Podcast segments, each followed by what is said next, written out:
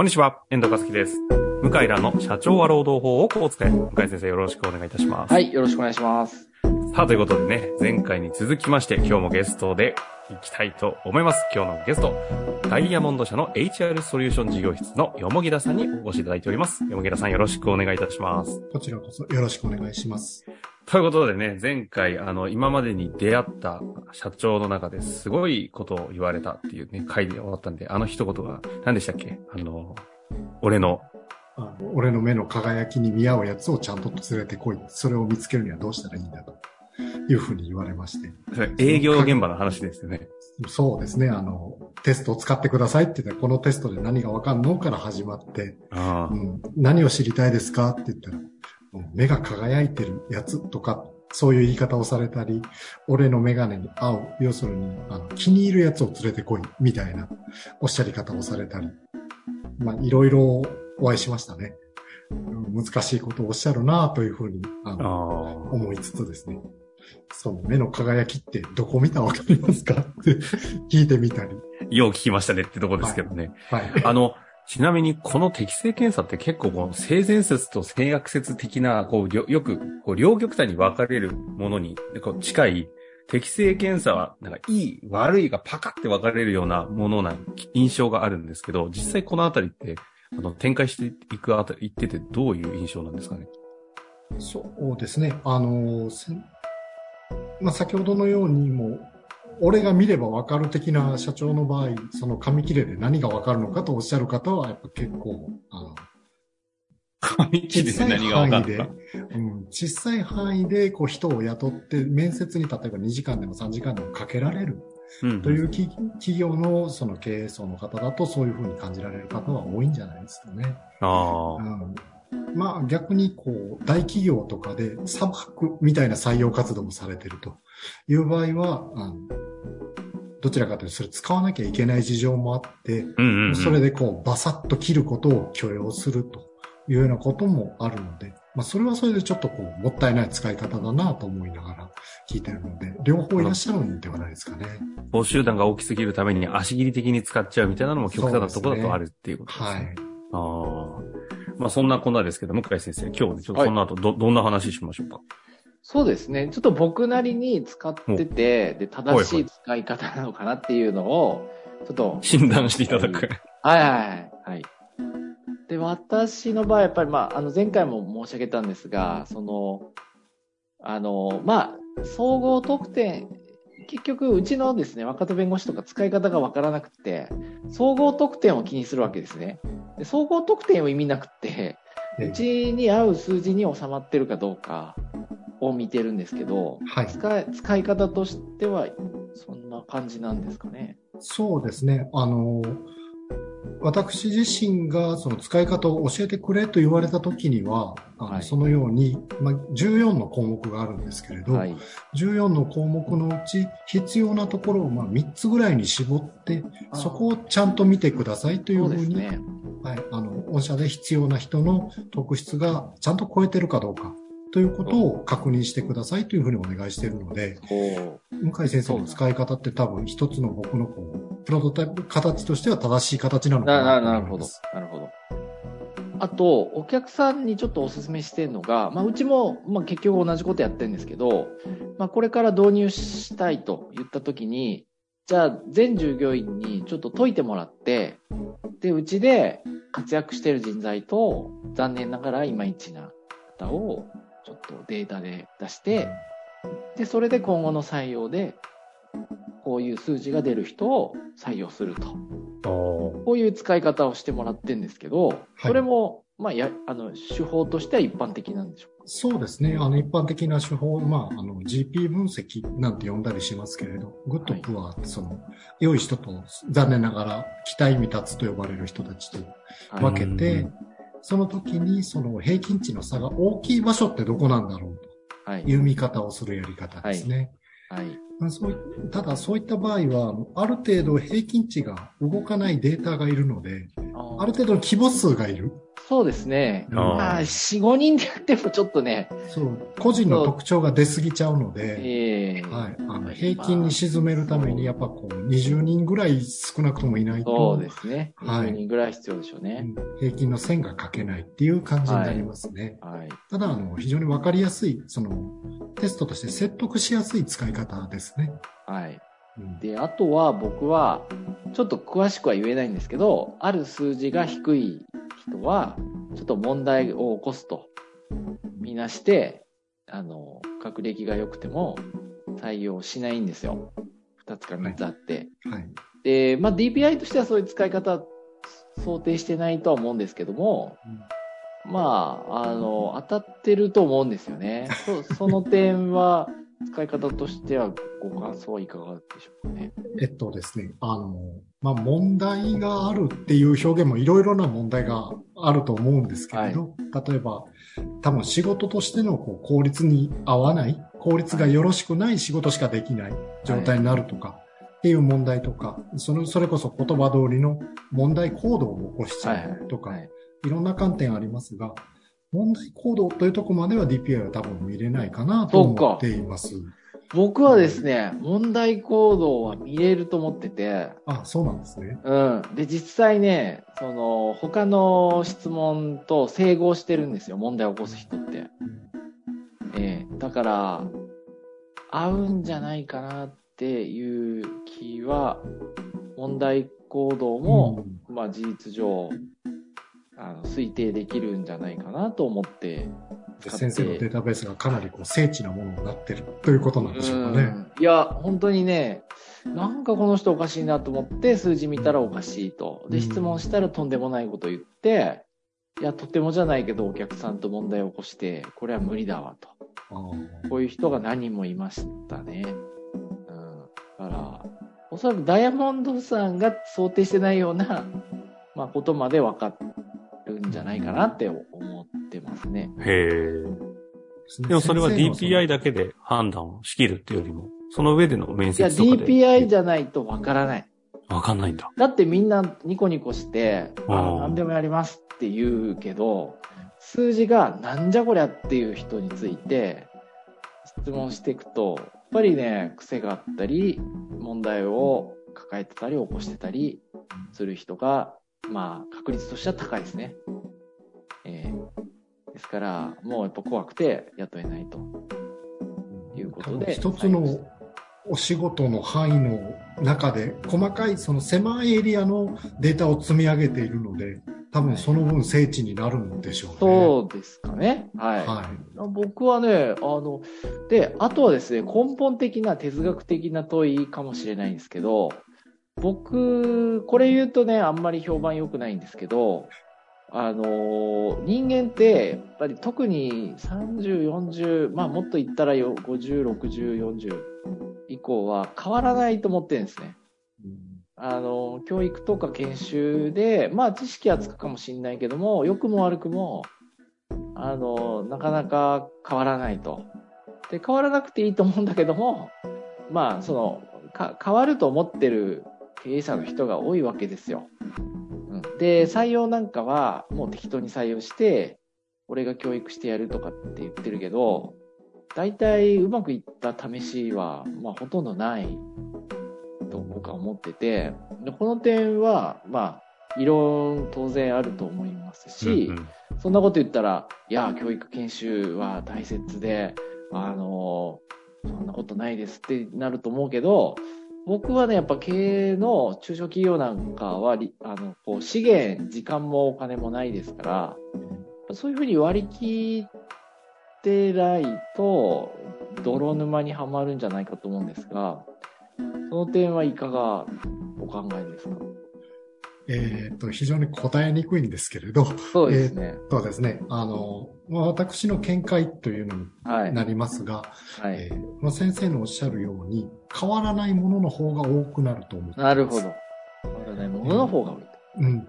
例えばですね、えーっと、いわゆるこう学術データ的な話で言うと、はい。頭の良さ、能力検査の結果というものですね。その演算させるとか、はい。そういうのって18がピークって言われてあます。あ。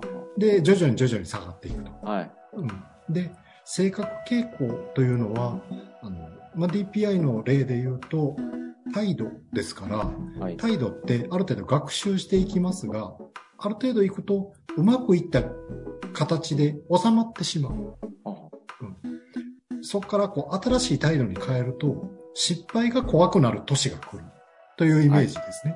おーだから自分の判断としてこう変わらない意識を強く持ってしまう、はい。うん、というふうに感じられています。はい。で、データ的にも、あの、若い頃は、その共感性と呼ばれる人への興味みたいなものって強いんですけれど、40ぐらいになるとすごく下がってくる。ああうんうん友達関係固まるっていうイメージってあ皆さんお持ちじゃないですか。はい。新しい友達作りにくくなる。はい。それと似たようなもので、自分のこう、環境、周囲のものを固定したくなる。はい。それってこう、人の性格とかが変わるのを恐れるからかなというふうに思うんですよね。ねなのでおっしゃるように、あんまりこう性格的なところとか、そういうのはうん固定されていくんじゃないかなと。え。そうですね。うん唯一伸びるのは経験なので、うん。で、経験が膨らめば膨らむほど自分変えなくて済んじゃうんですよね。はい。なので、こう、どんどんどんどん固まっていって、あの、はいおじいちゃんおばあちゃんが頑固だっていうのはそういう感じのイメージなのかなっていうふうに思いますね。なるほど。いやー、でも本当に、ちょっとやっぱり、年取ってくると、まあ、全く変わらない、あと変わりたくない人が多くって、ですから、なんだろうな、まあ、そういう意味では悲しいっても悲しいんですけど、まあ、ちゃんと割り切って、あの、人を雇用しないと大変な目に遭うかなと思います。ね。向井先生はあれですかね。やっぱりその、いろんな問題社員を抱えている訴訟とかいろんな労働問題を見てきてるので、例えばですね、あの、さっきまあ適正検査の結果がぴったり、問題行動とぴったり合うっていうのもお話ししましたが、前の、前在籍してた会社が電話がかかってくるときあるんですよ。あと、あと、その後転職した会社から電話がかかってくるときあるんですよ。で、電話出ると、まあ私が出るときもありますし、まあ社長さんに電話かかってくるときもあるんですけど、お宅のとこにいた社員、まあお宅在籍してる社員は、こういう問題をうちで会社で起こしてて、で、心当たりないかと。こういうことをやられてんだ。そうするとですね、同じことやってんですよね。ええあの、まあもちろん会社に問題なしとは言いませんが、全く同じことが、まあ、数年後、同じように起きちゃうっていうことがよくあって、例えば、えーまた解雇されたみたいなね。そういう、で、お宅の会社でも問題行動を起こしてないかって来るんですけど、同じトラブルを起こしてるんです。例えばお客さんと喧嘩したとかそういうイメージでしそうそうそう。ょうかね。喧嘩したとか、まあ、盗んだとか、横領したとか、あのーまあ、だから、こう、悲しくなっちゃうんですけど、僕はやっぱ仕事上ですね、繰り返し同じ、特にマイナスの行動は繰り返しちゃうと思ってて、でなかなかそれはですね、会社とか経営者の一存で直せるかっていうと難しいと。特に年を得ればいるほどですね。っていう感じですね。僕の印象はですね。はい。人の性格が、その、ね、あんまり変わっていかないっていうふうに、こう、我々が学術寄りの人間が言っちゃうと、なんじゃあお前たちの出してるもの何なんだよみたいになってしまうんですけれど、そうそう。だから、まあ言わないし、言っちゃいけないことだと思うんですけど、例えば最近で言うと、泉明石市長が、まあ暴言で政界引退すると、2回目ですね。彼もアンガーマネジメントの研修を受けて、お怒りたくなったら、数秒間、こう、深呼吸するとか、トイレに駆け込むとかやってたけど、やっぱり我慢できなかったということをまあ言ってて、で、やっぱあれだけね、賢い、優秀で、分別がある人でも、ああいうことになっちゃうっていうのは悲しいけども、まあそれはそれで現実かなと思いますね。はい。ということで、僕としてはですね、やっぱその、あの、別に、あの、こう、こういうことをするから悪いって言ってんじゃなくて、りお互いお見合いみたいなもんですから、で、せっかく、あの、人間の結婚お見合いと違って、テストを受けてもらいますからね、結婚する前にテストを受けてもらったらできないと思うけど、だから、やっぱり私は、あの、ししかもこの何十年の経験の詰まってるですね、DPI なんかは、もう本当活用しない理由がちょっとよくわかんないって思いますね、僕なんかは。はいああそんな強い思いがあるわけですね。思いますね。だうちの事務所うまくいってるのはこのテストのおかげっていうのは一つ理由にはありますね。そのぐらいもう素晴らしいですね。はい。ありがとうございます。ところがですね、DPI さんはですね、若干こう売り出し方がですね、今じ地味というかですね、あの、なんか非常にこう奥ゆかしいというか、奥ゆかしいとうですね。うんだから僕としてはじくじたる思いなんですよね。